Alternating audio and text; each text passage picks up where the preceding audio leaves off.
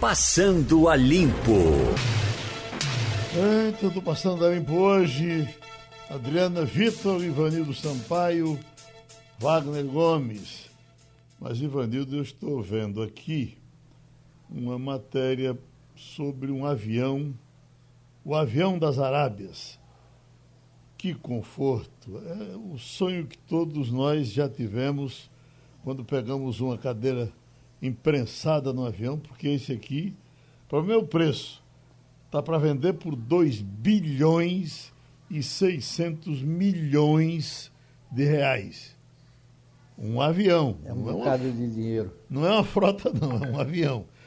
2 bilhões 600 milhões de reais. O avião das Arábias, depois de dois anos de reformas, o Boeing 747 do Sheik do Catar vira uma das aeronaves mais luxuosas do mundo, colocada à venda por 500 milhões de dólares. O avião, dividido em diversos ambientes privativos, escritório para quatro pessoas, sala de reunião com capacidade para 24 convidados, eh, nove cozinhas, os tons sombrios tal, tal, diz aqui ainda mais. Iluminação, 11 televisões de 32 e 55 polegadas.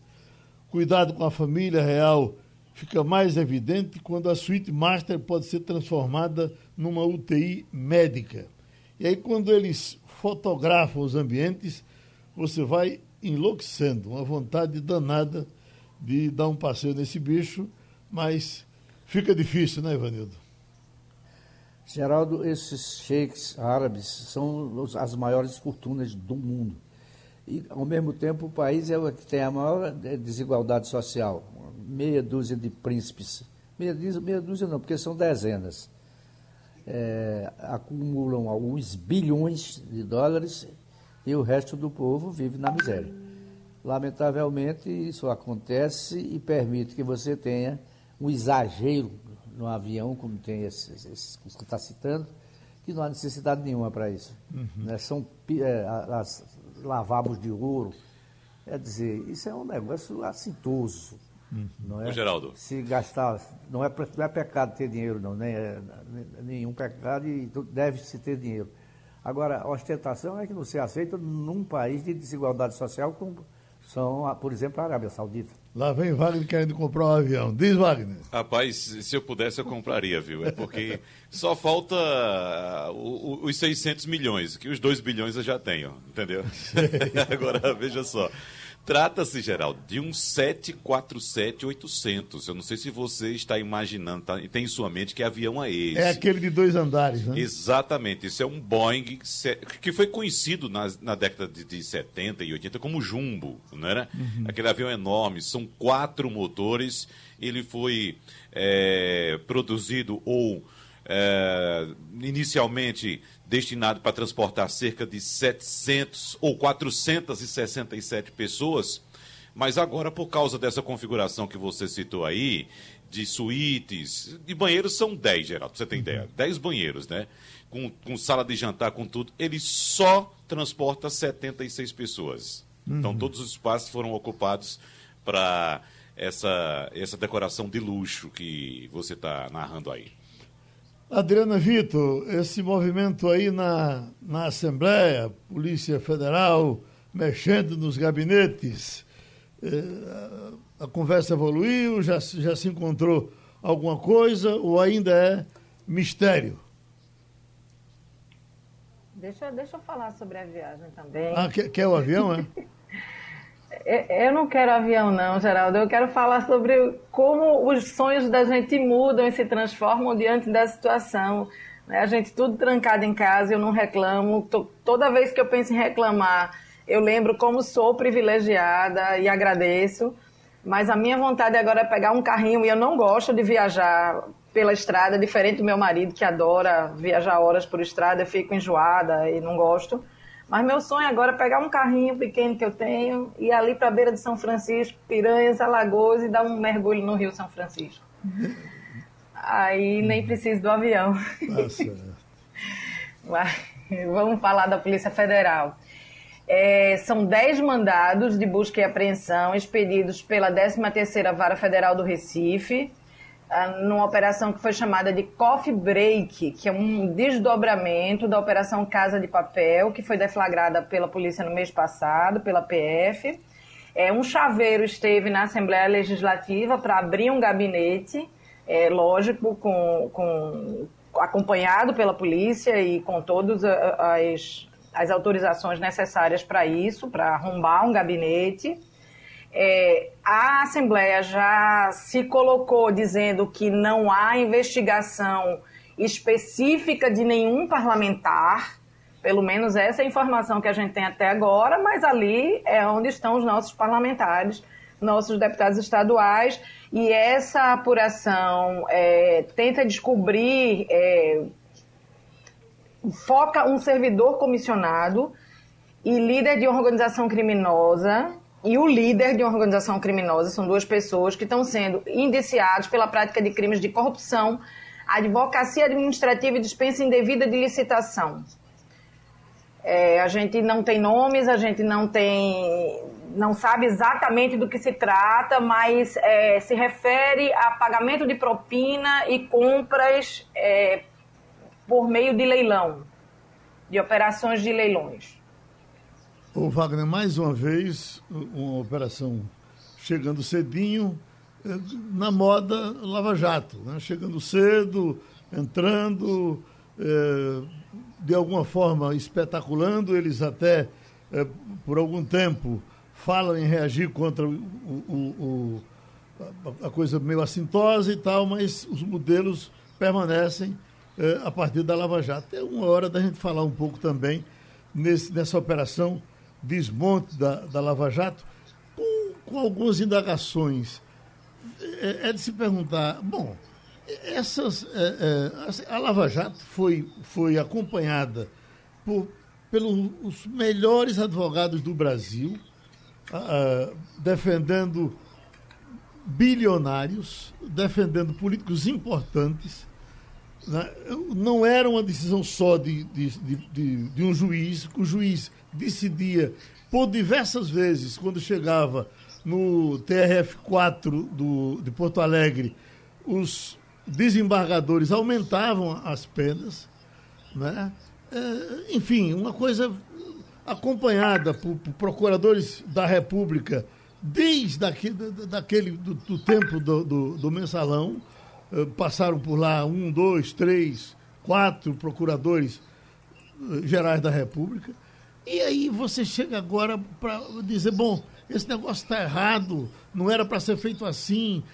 E punir a quem? Você vai punir também os juízes? Você vai punir também o Supremo que assinava embaixo? Começa contigo, Wagner. O Geraldo, primeiro em relação a essa questão da madrugada. Veja só, as ações policiais ocorrem sempre a partir das 6 horas da manhã, porque esse é o horário permitido por lei. Das 10 da, no... da noite até as 6 da manhã, você não pode enviar mandado judicial para casa de ninguém, né? Esse é uma, uma, uma, um direito constitucional que todos os cidadãos brasileiros têm. Mas a partir das seis da manhã, veja que as operações começam às seis da manhã, que é o horário permitido por lei na Casa do Cidadão. Nesse caso específico da Assembleia Legislativa, aí me surge uma dúvida que trata-se de um prédio público. Então, de uma instituição também pública. Então, então eu tenho dúvida em relação a, a se o horário também é, tem restrições para ações também em instituições públicas. Mas em relação a, a Lava Jato, Geraldo, que estamos vivendo essa polêmica aí que foi levantada pelo Procurador-Geral da República, Augusto Aras, você tem toda a razão. A Lava Jato, ela passou por todas as instâncias, ela, ela cumpriu todos os trâmites judiciais. Evidentemente que os advogados dos suspeitos, dos investigados, claro que sempre tiveram uma posição de bastante reticências em relação à Operação Lava Jato. Isso é natural. Mas, como você bem disse, ela foi para a primeira instância, para a segunda, para a terceira, para o Supremo Tribunal Federal e saiu da primeira instância, onde há uma decisão monocrática, para os tribunais colegiados, da segunda instância, da terceira, da quarta instância. Então, nós vimos e acompanhamos desde 2014, ou seja, já são seis anos decisões sendo tomadas na primeira instância e referendadas, em muitos casos, inclusive, por unanimidade na segunda, na terceira instância e por aí vai. Então, o que a gente está acompanhando com essa polêmica levantada pelo procurador Augusto Aras é de se estranhar, até porque, desde quando ele assumiu, que ele tem um olho meio enviesado para a Operação Lava Jato, inclusive um auxiliar, ela tem um nome bem diferente, é, não sei se a Adriana lembra o nome dela, é, para me ajudar aqui, ela já foi lá em Curitiba para tentar levantar essas informações, esses dados da Lava Jato. Então, é, é estranho também, Geraldo, que é, neste governo, um procurador-geral da República que foi escolhido diretamente pelo presidente, o presidente da República que não respeitou a tradição desde 2003 de escolher os nomes indicados por eleição pelo próprio Ministério Público, a chamada lista tríplice. Essa lista tríplice foi entregue ao presidente da República com três nomes, evidentemente, que é tríplice. O presidente da República ignorou essa lista tríplice e convidou, uh, que aceitou o convite, o doutor Augusto Aras. É estranho porque é um governo que foi eleito com a promessa de acabar com a corrupção e agora chega o Procurador-Geral da República colocando eh, dúvidas em relação à ação da, da Procuradoria, ou melhor, da Operação Lava Jato. Então é muito estranho tudo isso e eu estou sendo lembrado aqui pelo nosso produtor Victor Tavares, Tavares, que o nome da procuradora era Lindora Araújo, que já foi lá em Curitiba tentar levantar essas informações, Geraldo. Aquilo, Ivanildo, que se dava como mérito da Operação Lava Jato, Agora o procurador está indo para dizer que está errado. Como é que pode que é, é, você tenha trabalhado com tanta velocidade? Sempre se falou disso, que o tribunal. Isso, isso tem mil noticiários dizendo isso, que o TRF4 era mais veloz do que os outros.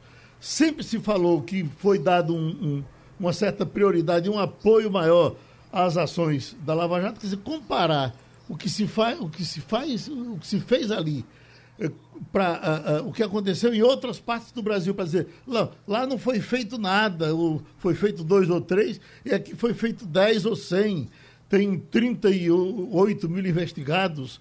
Quer dizer, leva isso agora para o lado contrário da, da, da justiça, é que deixa a gente assim estranhando e perguntando em que é que isso vai terminar e quando é que um dia as coisas vão correr nesse país assim, do começo, meio, fim e terminar tudo certinho com a justiça feita. Ivanildo Sampaio.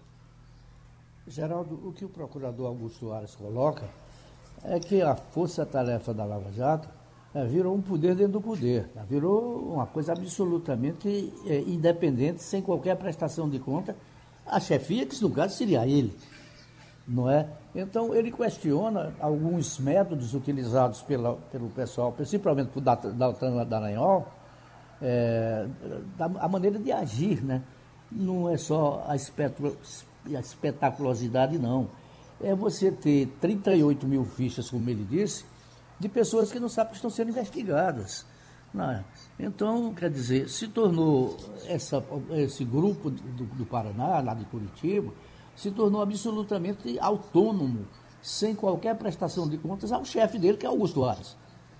É? E, e desses 38 mil fichas que estão lá, Existe gente inocente, que não, nem que aquilo existe. Então, como é que você está sendo investigado se você não tem nenhum, é, é, não é acusado de qualquer coisa? É, a sua vida é exposta para aquele grupo, isso pode vazar. Então, Oi, dizer, eu acho que o Augusto Soares tem uma certa razão. Ele precisa botar controle, até porque essa força-tarefa é subordinada a ele, ele é o procurador-geral. Veja, mas essa, eu só coloco mas, o seguinte. Mas essa, essa operação, essa, essa operação rola há oito anos, né? É, é, rola muito tempo. Ah, o, o, o, o procurador-geral chegou agora.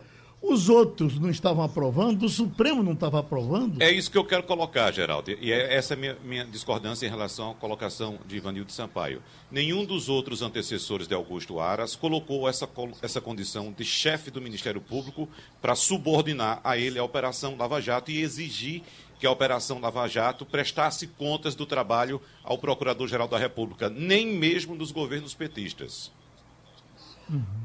Espera aí, não é, é assim, eu, não. Eu confesso... Você tem controle. Eu tenho direito à minha privacidade. Nenhum procurador deve entrar na minha vida. Por que razão vai entrar?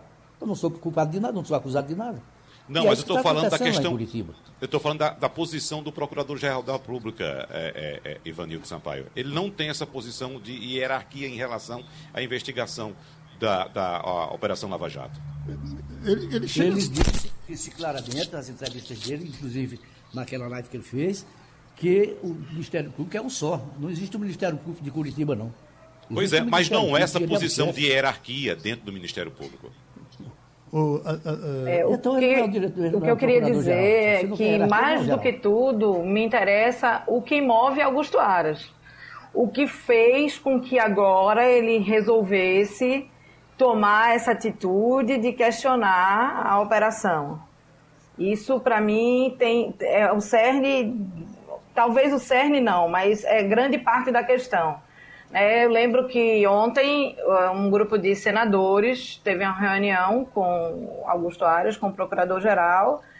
É, se coloca, grupo de senadores que se coloca, reunião virtual, um grupo de senadores que se coloca como é, defensor da Lava Jato e que está preocupado com essas manifestações e que não gostou muito do que ouviu como resposta. Mas também quero lembrar que não é a primeira vez, não é o primeiro arranhão, apesar de não ter provas, é, apesar de ter sido de forma criminosa, mas a Vaza Jato ela causou um estrago grande na hora que ela publica supostas conversas que parecem ser verdadeiras.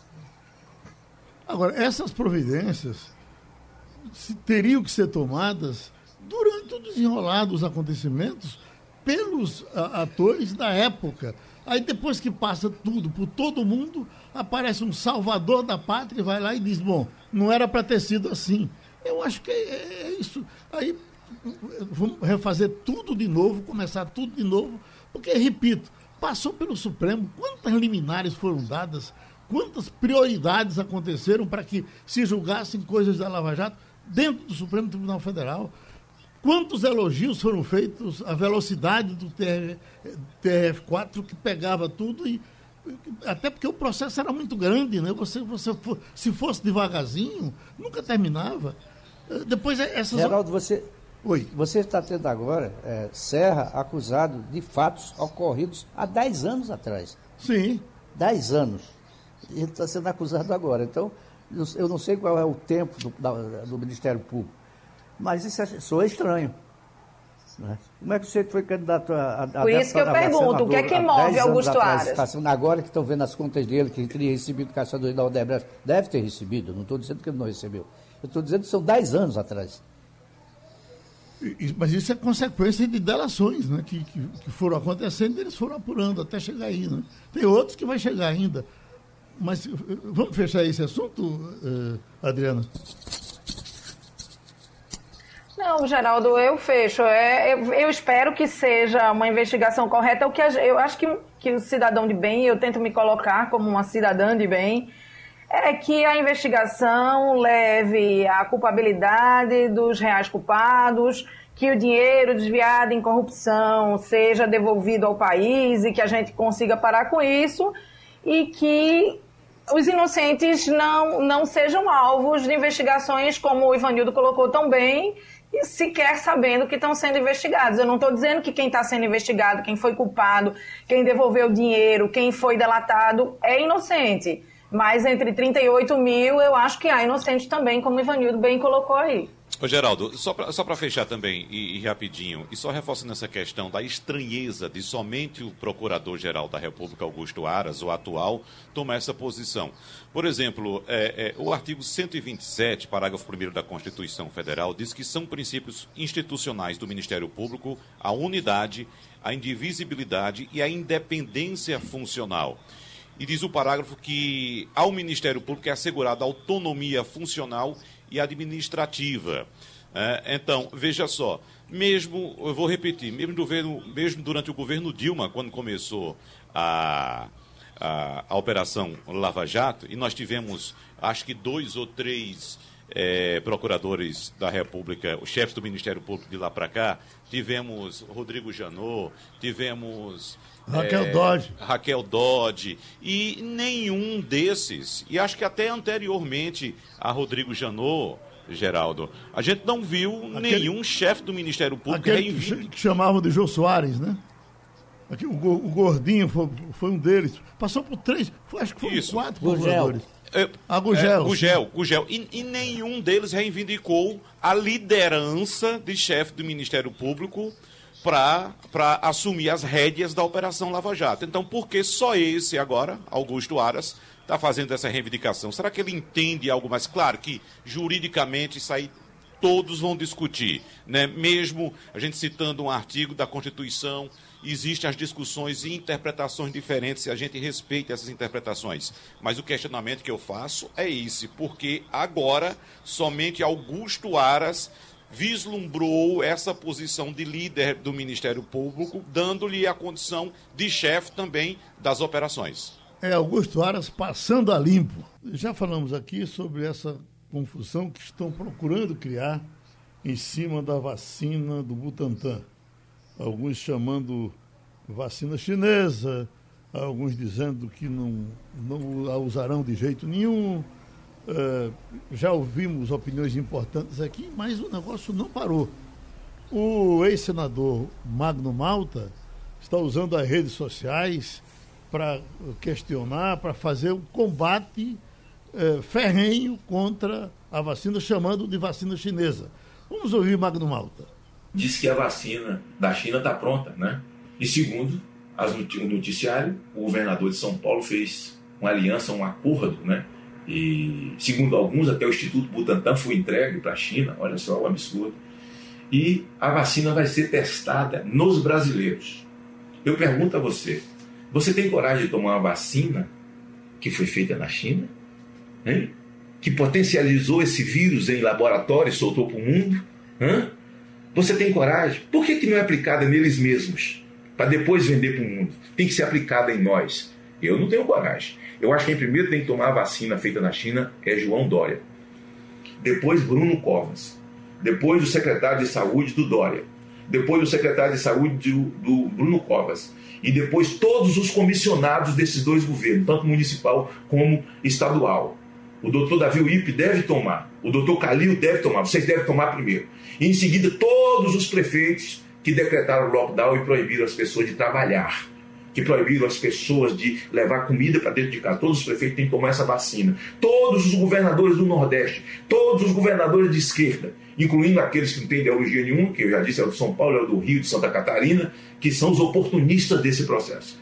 Eu não tenho coragem. Tu tem coragem de tomar uma vacina que veio da China, eu não tenho não. Eu não tenho não. Eu escrevi isso no meu Instagram e o cara disse, é, infelizmente não sabe nada de ciência. Graças a Deus. Eu não sei nada de ciência. Mas da malandragem dessa gente eu entendo. Da malandragem da China eu entendo. Da malandragem do comunismo eu entendo, cidadão. Da malandragem da tentativa de querer um governo de esquerda, um governo comunista e um governo único mundial degradando o moral das nossas crianças na escola, atacando os valores da fé no mundo inteiro. Isso eu conheço, cidadão. E essa vacina eu não tomo nem a pau. E aconselho você que me serve também a não tomar.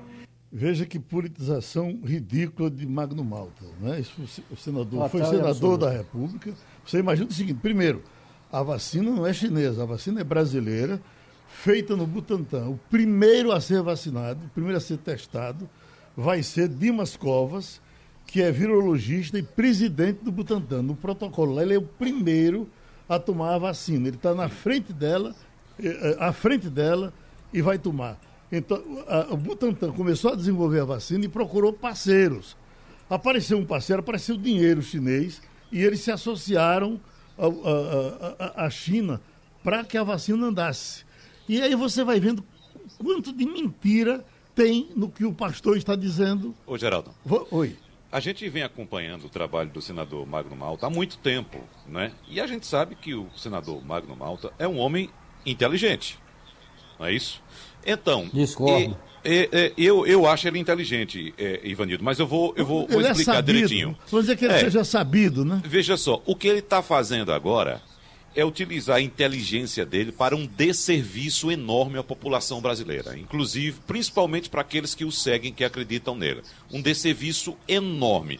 Esse discurso dele, apesar da inteligência dele, é tão cheio de ignorância, de falta de respeito pela vida alheia, de falta de informação, às vezes, ou até desinformação, que eu só posso acreditar, confiando na confiança do senador Magno, Magno Malta, que ele está agindo por pura má fé. Má fé. Essa é a atitude do senador Magno Malta nesse instante. Porque é o seguinte, a, a vacina, como você bem disse, vai ser testada inicialmente nos agentes de saúde, principalmente aqueles da cabeça. Por exemplo, o, o, o diretor do Instituto Butantan, não é isso? Sim. Dimas Covas.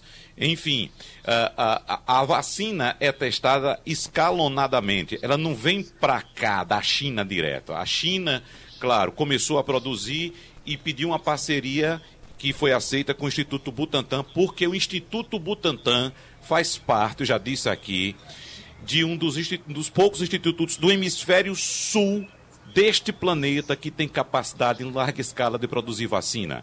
O Instituto Butantan, juntamente com a Fundação Oswaldo Cruz. No hemisfério sul só existem dois países que produzem vacina em larga escala. Já disse aqui também, Austrália e Brasil. Por isso que não só essa farmacêutica chinesa, a Sinovac, está procurando o Brasil para desenvolver a vacina, como outras instituições internacionais também, como por exemplo a Universidade de Oxford, que está também com a parceria com, com a Fundação Oswaldo Cruz produzindo outra vacina. E outra coisa, essa vacina da China, como disse erroneamente ou de má fé Magno Malta, não começou a ser testada no Brasil, não. Ela começou a ser testada na China e foi aprovada em primeira e segunda fases na China e está sendo testada em terceira fase aqui no Brasil. Então, eu só deixando bem claro, é, Ivanildo São Paulo, acreditando na inteligência do senador Magno Malta, que ele está agindo de pura má fé e com falta de respeito à vida dos brasileiros, principalmente aqueles que o seguem. Se quiserem morrer, vocês que seguem Magno Malta, siga o exemplo dele. Ivanildo? Tem outra coisa, Geraldo. É, recentemente, né, esse mesmo pessoal criticou grandemente a China porque não mandava os respiradores. Como é que vai se comprar respirador de um país que é, boicota a saúde? Não é? Então era todo mundo a reclamar porque a China era monopolizava a venda dos respiradores e que não tinha respirador no Brasil porque a China não mandava. Se pegou avião militar e mandou para a China atrás desses respiradores, deveria ter sobre os respiradores o mesmo conceito que se tem sobre a vacina. Não presta, mas não foi assim. Adriana. Eu posso? Vamos lá.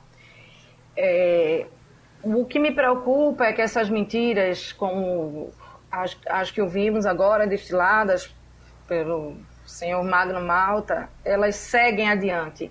Elas são espalhadas e reverberadas com um poder e uma dimensão que, no meio de uma pandemia, as consequências são irreparáveis. Elas, elas geram mortes. Elas geram é, a impossibilidade de salvar pessoas, vidas humanas. É, eu queria lembrar que o Instituto Butantan ele produz é, vacinas, soros, é, é, ele está nesta, nesta missão para o Brasil, em, em favor do Brasil, há mais de 100 anos. Queria lembrar que, quando recentemente um estudante ou um traficante de animais de Brasília foi preso Quer dizer, inicialmente ele foi picado por uma cobra naja, ele se chama Pedro Henrique Santos Cranbeck Lemko, de 22 anos, foi internado em coma no hospital em Brasília. A única dose contra a picada de naja que os pais encontraram foi no Instituto Butantan.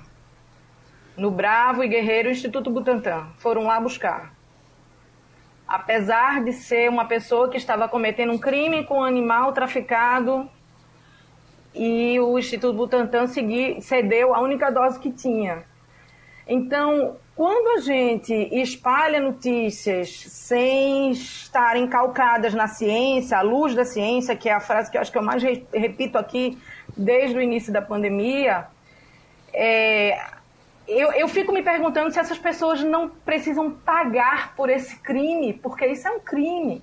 Na hora que você liga a cura de uma doença em que o mundo está é, focado em buscar essa vacina, independente de questões políticas, sim, ao lado tem questões políticas e financeiras, mas a saúde é a prioridade. A, a, a possibilidade de evitar que essa doença é, nos impeça de trabalhar, de ganhar dinheiro, de lutar pelo, pelo nosso pão de cada dia, a gente só vai conseguir tranquilamente quando tiver uma vacina. Então, na hora que você vincula isso a uma questão política e mesquinha e pequena como desse cidadão, eu realmente fico muito triste. É uma descrença profunda na humanidade. Falamos de vacina e estamos, estamos agora com o cientista Rafael Dália.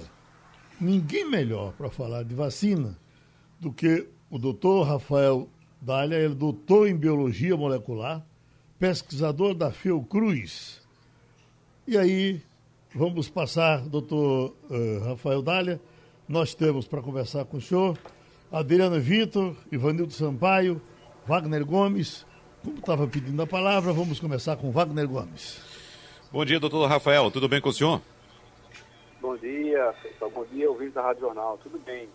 Doutor Rafael, nós estamos acompanhando e aguardando com muita ansiedade a chegada dessa vacina para que nossa vida possa voltar, na medida do possível, ao normal. Fala-se muito em alguns prazos, como por exemplo, na melhor das hipóteses, janeiro de 2021. Mas a Rússia anunciou essa semana que já neste mês de agosto já começa a liberar, mesmo sem ter cumprido todas as fases de testes, a vacina que foi produzida naquele país. O senhor vê grandes riscos para essa, essa ação da Rússia e, de fato, mesmo avaliando a pressa da Rússia em liberar essa vacina e também o tempo recorde das vacinas que estão para chegar, no Brasil e para o resto do mundo, será que também não há o mesmo risco nessas vacinas que estão prestes a chegar ao Brasil, doutor Rafael? É, bom, boa pergunta. É, é, com relação à Rússia, é muito complicado a gente falar, dar algum prognóstico. São estados totalitários, a informação é muito difusa, muito complicada. Para você ter ideia, é, esses grandes estudos das universidades de Oxford, da do Butantan, da Sinovac, a maioria foram todos publicados. A vacina da Rússia não tem nenhum estudo publicado. Chama-se Gamaleia, o laboratório de produtos. da liberação, mas sem publicação. Então fica muito difícil precisar se de fato é, inclusive o site da OMS, ele tem um site com todas as vacinas em andamento. Essa vacina, há uma semana atrás, estava lá no portfólio de vacinas de desenvolvimento e já não está mais. Eu não sei o significado disso. Mas, enfim, eu acho muito precoce para a Rússia e acho que essas vacinas também que estão falando aí para janeiro também não vejo com bons olhos, né? A gente está em fase 3 ainda, está na fase de avaliação na população e precisa ter essas respostas primeiro, né? Não pode dizer para a população que vai esperar isso aqui já em janeiro, e tem gente perguntando se já pode brincar carnaval. Então eu acho temerário, eu acho que essas vacinas que estão em andamento hoje não são necessariamente as melhores, elas são as mais rápidas, porque tem muito estudo prévio delas, né? Pelo menos uma década, essas vacinas são usadas para outras doenças, inclusive como outros coronavírus, como MERS e SARS, e foram bons resultados, né? Mas é preciso observação, imunizar a população e observar ao longo do tempo se essas vacinas protegem ou não. Pode ser que uma delas seja, sim, a vacina a melhor vacina, ou que seja necessária uma combinação delas, mas hoje eu acho temerário precisar dia, o dia, data exata para liberar a vacina. Inclusive, nenhum laboratório está eh, é, fazendo isso, nem os produtores estão, estão anunciando, com exceção da Rússia, que eu acho que é uma informação que não procede. Ivanildo Sampaio. Bom dia, doutor Rafael. Dia. Todas as pesquisas que falam de vacinas sempre fazem uma restrição. Não se sabe se ela é segura. Não se diz assim. Não se sabe se ela imuniza. Diz assim, é preciso saber se ela é segura. Quais são as inseguranças para a saúde que essas vacinas estão sendo testadas podem provocar, podem trazer? Então, é, essa questão é boa da segurança, porque um estudo normal de vacina, ele demora uns 15 anos para ser executado. Então, você tem uma fase pré-clínica em animais, onde você vai avaliar a segurança dessas vacinas, se elas realmente são seguras para esses animais, e aí você avalia ao longo do tempo como vai ser a resposta imune nos animais para seguir para uma fase 1 que seria uma fase humanos com, com poucos voluntários, aproximadamente 100 voluntários, e você vai avaliar também a segurança ne, ne, nessa fase. O que está acontecendo hoje é que nós estamos vendo tudo acontecendo ao mesmo tempo, entendeu? Os, os ensaios de animais não acabaram, já iniciou a fase 1, já iniciou fase 2, já está no fase 3. Então, tudo isso é, assim, é temerário, mas é necessário, porque a gente nada pior do que conviver com o vírus sem nenhuma resposta. Então, as vacinas de Oxford, e ela aparentemente parece ser a mais segura pelo fato de ter resultados prévios para outras vacinas, mas não significa dizer que não tenha nenhum risco. Eu acho que o risco existe, eu acho que ele não é muito alto e acho que é necessário.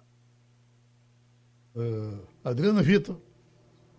Doutor Rafael, bom dia. É, eu sei que ciência não é matemática, eu sei que a gente quer uma resposta concreta que os cientistas não têm no momento, mas se o senhor já disse que, que essa vacina de Oxford está é, tá, tá avançada, numa bolsa de aposta, em ordem de grandeza, você conseguiria hierarquizar o que, o que seria, qual a mais promissora, qual viria em segundo lugar e tentar prever uma data para o alívio dessa nossa agonia?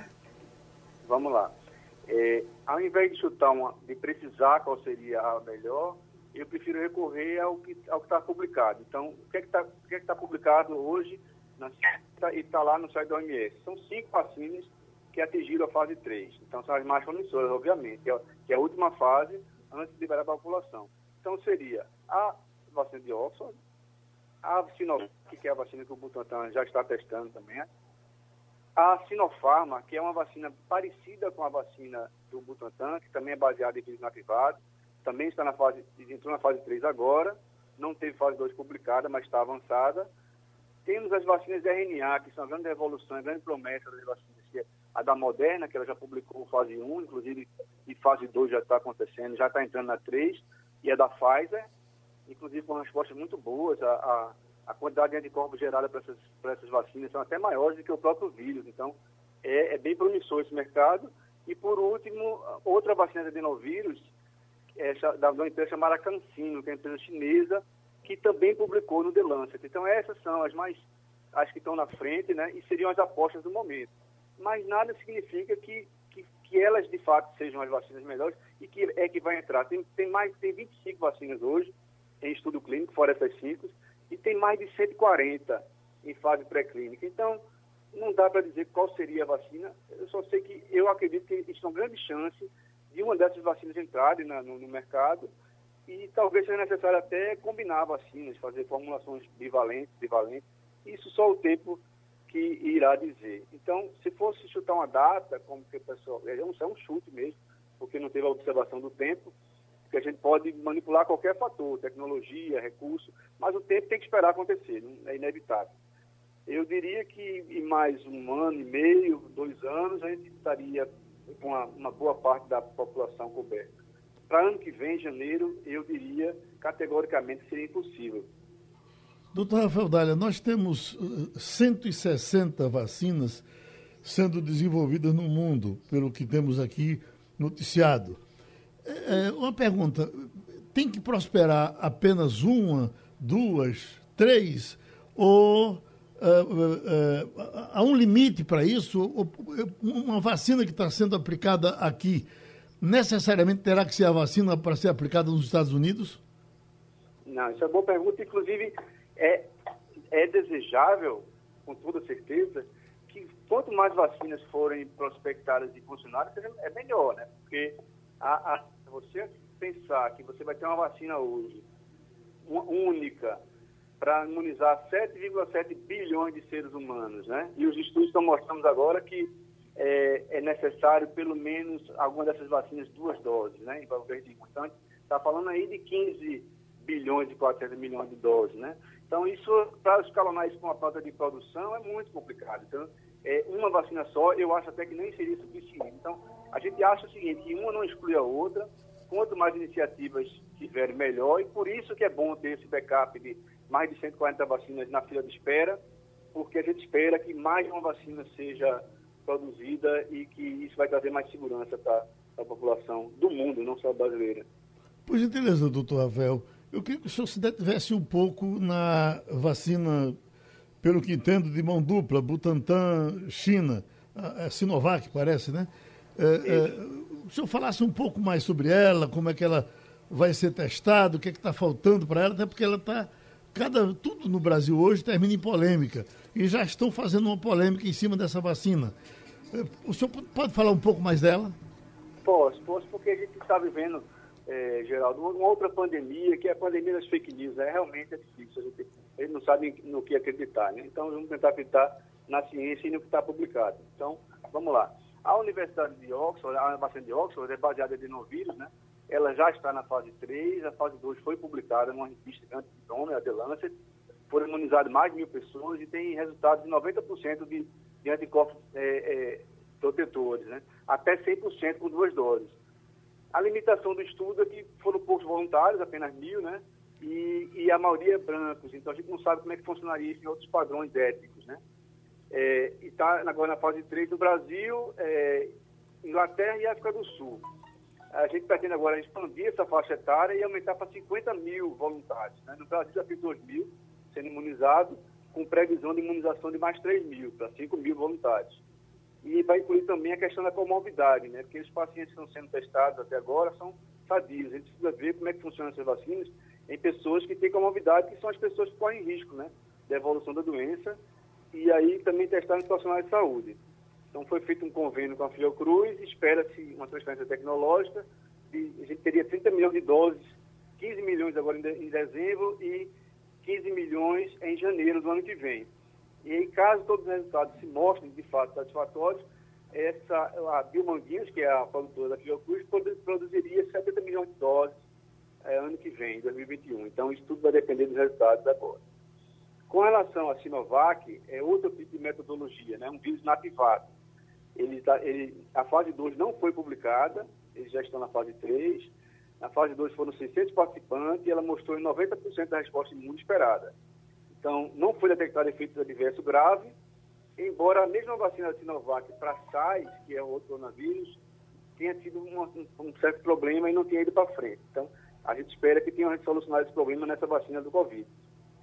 E já iniciou uma fase 3 aqui no Brasil, com 9 mil voluntários, né, profissionais de saúde, e é um convênio do Butantan, e quase vá, caso vá para frente, vai ter também a transferência tecnológica, e eu acho que o Brasil sai na frente nesse sentido aí, de ter duas dois parceiros prospectados e, e a gente teria condições né, de produzir essa vacina no mercado local por iniciativa de instituições que são seculares, né, que é o Butantan e a Fiocruz, que é parabeniza eles, e infelizmente não veio do governo federal como, como era esperado. O senhor, como cientista, o senhor convocado para testar essa vacina do Butantan, o senhor botaria o seu braço lá, aceitaria participar do teste? Olha, todos os estudos fase 3 eu colocaria no meu braço sem pensar duas vezes. Ok. Wagner Gomes? É, doutor Rafael, o senhor coloca aí o fator pressa como sendo um fator impeditivo para a eficácia dessas, dessas vacinas que são testadas pelo mundo afora. Porém, nós entramos em outra discussão bem recentemente em relação a outra vacina, doutor Rafael. Uma vacina, inclusive, que tem quase um século já de atuação no combate a infecções respiratórias, principalmente a tuberculose, que é a vacina BCG. E um levantamento liderado por pesquisadores americanos e ingleses revelou que países que não têm políticas de vacinação contra a tuberculose tiveram 10 vezes mais morte por Covid-19.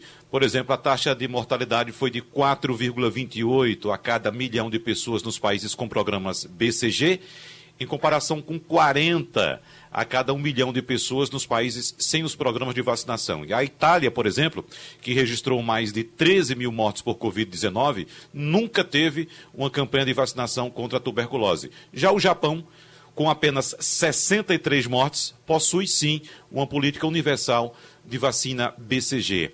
O senhor acredita que essa vacina BCG possa de fato ser eficaz contra o coronavírus? Olha só, a, a vacina BCG, ela, ela é eficaz no sentido que ela, ela dá uma melhorada no sistema imune da pessoa como um todo. Então, de fato, você pode ter uma melhora na sua resposta e isso tem um impacto em relação ao Covid-19 ou qualquer outra virose. Como é também a da polio, né? A da polio foi feita um teste na década de 50, as pessoas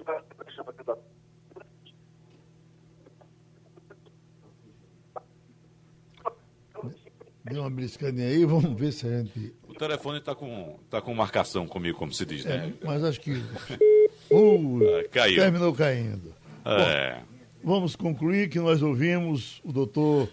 Eu, eu queria, eu queria que ele concluísse, Geraldo, se for se possível ainda fazer. trazê-lo aqui. É, trazer, porque essa informação é importante, porque se existem tantas dúvidas em relação ao tempo de liberação dessas vacinas, né, e é uma pressa enorme em todo o planeta para que a gente saia logo dessa situação dramática que a gente está vivendo, e se a gente tem uma vacina secular, né, que a gente já conhece, que e, é, vários países já utilizam há dezenas de anos, e se ela funciona, né, por que não a gente recorrer e lançar mão dessa, dessa vacina que já existe, né, Geraldo?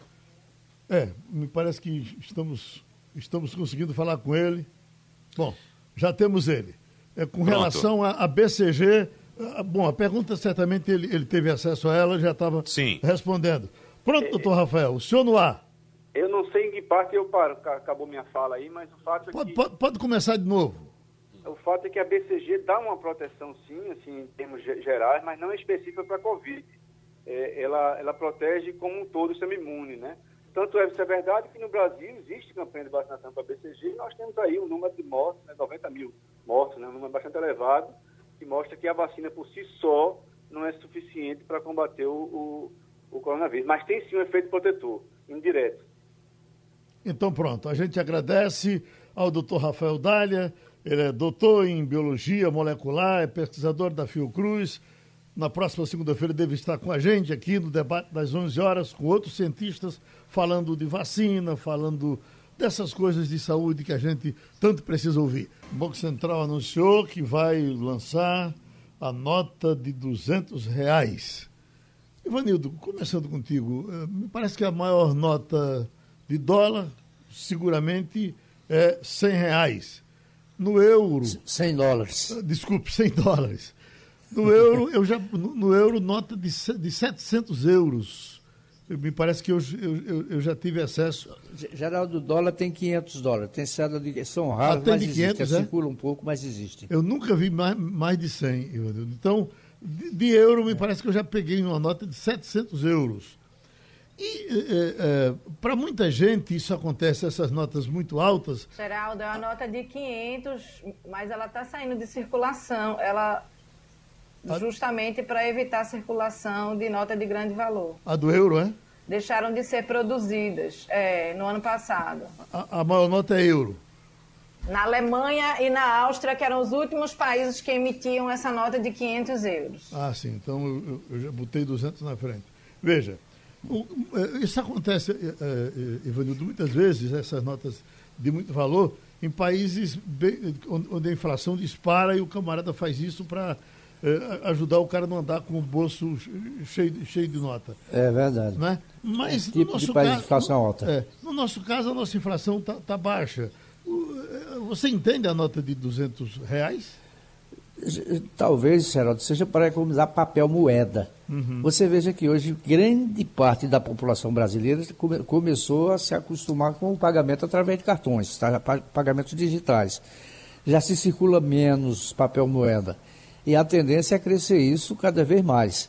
Não é? Você via pessoas que nunca utilizaram um, um cartão de crédito na vida ou cartão de débito, passaram a utilizar a partir da pandemia. Por quê? Porque o entregador de comida não queria dinheiro, com medo de ser assaltado no trajeto. Ele queria um débitozinho naquela maquineta que ele já trazia e muitas pessoas passaram a fazer uso disso. Já havia mundialmente uma tendência que eles chamam, antigamente era chamado dinheiro de plástico, que era o cartão de crédito. Hoje existe cartão de crédito, cartão de débito, pagamento imediato, pagamento digital, enfim. Então a tendência é que você tenha menos papel moeda circulando e se você faz uma cédula maior, é, você fica com o mesmo valor e menos papel. Mas você imagina você pegar o ônibus com uma nota de 200 reais Imagina. para pagar, pra pagar dois, né? Ô, ô, Geraldo, Oi. eu não entendo porque o Banco Central tomou essa decisão. Claro, que o, é, foi o, o Conselho Monetário Nacional que aprovou o lançamento dessa cédula de 200 reais. Eu não entendo exatamente por esse motivo que Ivanildo Sampaio acabou de colocar. A circulação de, de, de dinheiro em papel, papel moeda, está ah, perto do fim, no mundo todo, está caindo no mundo todo. Então, à medida que novos consumidores vão entrando no mercado, esses novos consumidores já trazem os novos hábitos, os hábitos atuais de pagamento, como por exemplo os pagamentos eletrônicos. O pagamento com cartão, seja débito ou crédito, já está também indo embora. Hoje você pode fazer o seu pagamento já, já existem vários aplicativos disponíveis, inclusive no Brasil, que você pode fazer o pagamento através do seu celular, por exemplo. Você bota o celular lá e paga. Entendeu? Então, não sei por que colocar mais uma nota. Eu, sinceramente, eu estranho quando eu pego uma de 100, eu digo uma nota de 100. Quando a gente vai no comércio com uma nota de 100, a pessoa que pega a nota de 100 fica toda cheia de dedos, porque olha, não, bota na luz para saber se é falso ou não. E botar uma nota de 200 a essa altura do campeonato, acho que é só gastar dinheiro é, é e perder isso, tempo Wagner, também, viu? Porque você, com uma cédula de 200, você evita levar 10 de 20. Era para economizar papel mesmo e desestimular o Mas papel moeda. Tem outro detalhe Deixa eu entrar, Tem outro detalhe que Wagner nunca, nunca gosta de aceitar, mas ainda a pesquisa diz que ainda é a, a, a moeda, a, a nota, o que mais circula no Brasil. Na cidade grande, aí realmente há uma prevalência, talvez, do. Nem sei se é, é, é prevalente, mas tem os cartões. Nas cidades pequenas, é dinheirinho na mão, em tudo quanto é de bodega, em tudo quanto é de barraca. Nos levantamentos que o Banco Central divulgou, ele mostrou que ainda assim, ainda é no Brasil, a prioridade da população ainda está sendo pelo, pelo papel moeda, parece que é isso que se chama. Mas isso está mudando. Sim, está mudando. O dinheiro vem caindo e o pagamento eletrônico vem subindo. A questão de perspectiva, né, de um momento atual somente. A informação do euro, Geraldo. Vamos nós, Adriano que para dar ela certinha, que desde 2016 o Conselho do Banco Central Europeu decidiu que as notas de 200 euros deveriam parar de ser fabricadas, porque isso favorecia lavagem de dinheiro e tráfico de drogas, principalmente. A Áustria e a Alemanha, que foram as, os dois países que mais receberam essa nota, eles tiveram um prazo maior para se livrar dela. Então, desde 2019, não tem mais, não, não estão sendo mais produzidas as notas de 200 euros. Claro, se alguém guardou essa nota, deve ter de colecionador por aí. É, sobre o nosso dia a dia, eu queria dizer duas coisas curiosas. Uma é o Twitter, que é, um, é uma sala, um grande salão onde se lê de tudo e se vê de tudo. E aí um cidadão lá postou o lobo Noé quando botou o lobo, o lobo guará na arca jamais imaginou que ele seria um símbolo da inflação no futuro, porque a nota de 200 reais vem com o lobo guará, né? Não sei se a gente já falou nisso. E a outra coisa, uma experiência pessoal dessa quarentena, que um dia eu resolvi adoçar a vida da minha filha e pedir churros. Descobri que uma carrocinha de churros que ficava lá em Setúbal, na minha República Independente de Setúbal, o cara estava entregando em casa os churros. A carrocinha de churros trazia em casa. E aí eu mandei um WhatsApp para ele pedindo churros e disse a ele, como é que eu faço para lhe pagar? Porque eu não gosto de manipular, nem de passar maquineta. Até isso eu estou evitando. Ele disse, tem nada não, manda um link de pagamento para você. Então o vendedor de churros me mandou o link de pagamento pelo WhatsApp. Eu entrei no link do vendedor de churros, paguei e deu tudo certo. Eu não sei porque o Rogério está eh, mandando dizer o seguinte ainda com relação à vacina. Pergunte à Adriana se ela aceitaria que a filha dela uh, testasse a vacina. Eu não sei o que a Adriana vai responder, eu sei que eu, pessoalmente, adoraria testar. E não tenho nenhuma dúvida, pelo que converso com as pessoas de casa, que todos os meus familiares, de um modo geral, estão dispostos, aceitam e terão o prazer de testar a vacina do Butantan, sim. Oi, Adriana. É tanto, Geraldo que mais de um milhão de pessoas, um milhão, nove, acho que nove milhões de pessoas se inscreveram para fazer os testes com a vacina do Sinovac, lá do Butantan, entendeu? A vacina chinesa. E, e, só uma coisinha, Geraldo, a gente falou a respeito, no começo do programa, daquela posição adotada pelo ex-senador Magno Malta, de é, emitir aquele comunicado irresponsável nas mídias sociais. Veja só, a gente está acompanhando aí o governo que perdeu a batalha, não por questões políticas, mas por questões científicas, perdeu a batalha que travou erroneamente pela cloroquina e agora está tentando comprar outra batalha contra a vacina. Veja só, o governo brasileiro deveria se preocupar uh, principalmente em liberar o estoque que tem de quase 10 milhões de testes 10 milhões de testes para Covid-19 que estão ainda guardados nos estoques do Ministério da Saúde. Esse número, para vocês terem uma ideia, é quase o dobro dos cerca de 5 milhões de testes que já foram entregues até agora pelo governo federal aos estados e municípios. E sabe que teste é esse, Geraldo, que está encalhado no Ministério da Saúde? É o RT-PCR aquele teste mais importante, considerado padrão ouro para o diagnóstico da doença. Pois bem, esses testes estão encalhados no Ministério da Saúde. Sabe por quê? Porque nas, ele está é, é, tá faltando insumo usado no laboratório para processar as amostras de pacientes. Isso porque, segundo os secretários de saúde dos estados, não adianta somente enviar o exame, tem que enviar também é, os, os, reagentes específicos. Então, o governo brasileiro, no lugar de se preocupar em cuidar da população, em, por exemplo, correr atrás desses insumos para liberar logo esses testes, a gente sabe que a testagem é um fator importantíssimo no combate ao novo coronavírus, o governo fica patrocinando é, cloroquina e agora também um embate contra a vacina. Isso é uma coisa absurda. Adriana? Eu, né? Responder Rogério, o nome dele, Geraldo? Sim, sim. Rogério, meu querido ouvinte, é muito importante a gente poder ter essa interação, né? É, por mais que eu evite trazer casos pessoais para cá, mas a gente acaba trazendo porque jornalista também trabalha com nossas referências pessoais. Sim, é, eu posso te dizer, você não conhece a minha história, mas eu posso te dizer que eu pessoalmente sou o resultado de uma combinação de fé e ciência. Por isso que eu estou aqui até hoje. É, eu venho de uma família de muitos médicos, avô, tios, pai, irmão, primos. Então, eu fui criada à luz da ciência, à luz do saber, pessoas que se esforçaram muito para tratar, para cuidar e seguem cuidando. Meu pai e meu irmão são cardiologistas, eles continuam salvando vidas de gente, de pessoas. E além de querer que essa vacina chegue para minha filha, eu queria que ela chegasse para a humanidade. Eu não tenho um desejo só para mim, eu não tenho um desejo de que é, evite que essa doença se espalhe só na minha família. Lógico que, que a minha filha é a minha pedra preciosa, a mais radiante. Mas é, eu queria que isso chegasse para todos nós, Rogério, para você, inclusive, para os seus, para que a gente pudesse ter a vida, como eu disse, pudesse voltar ao trabalho, pudesse voltar a exercer quem não voltou ainda. Muita gente já voltou, muita gente nunca parou porque estava ali justamente com a ciência salvando vidas. É, muita gente perdeu o emprego e isso é absolutamente desolador.